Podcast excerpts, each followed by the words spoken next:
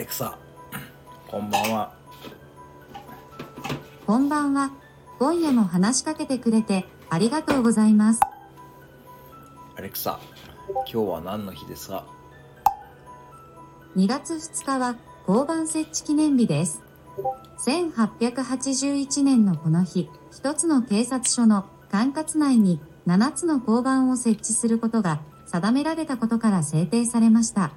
1888年に全国で派出所や駐在所という名称で統一されましたが、交番という呼び名が定着し、国際的にも通用する言葉となっていたため、1994年に交番が正式名称になりました。アレクサ何か面白いこと言って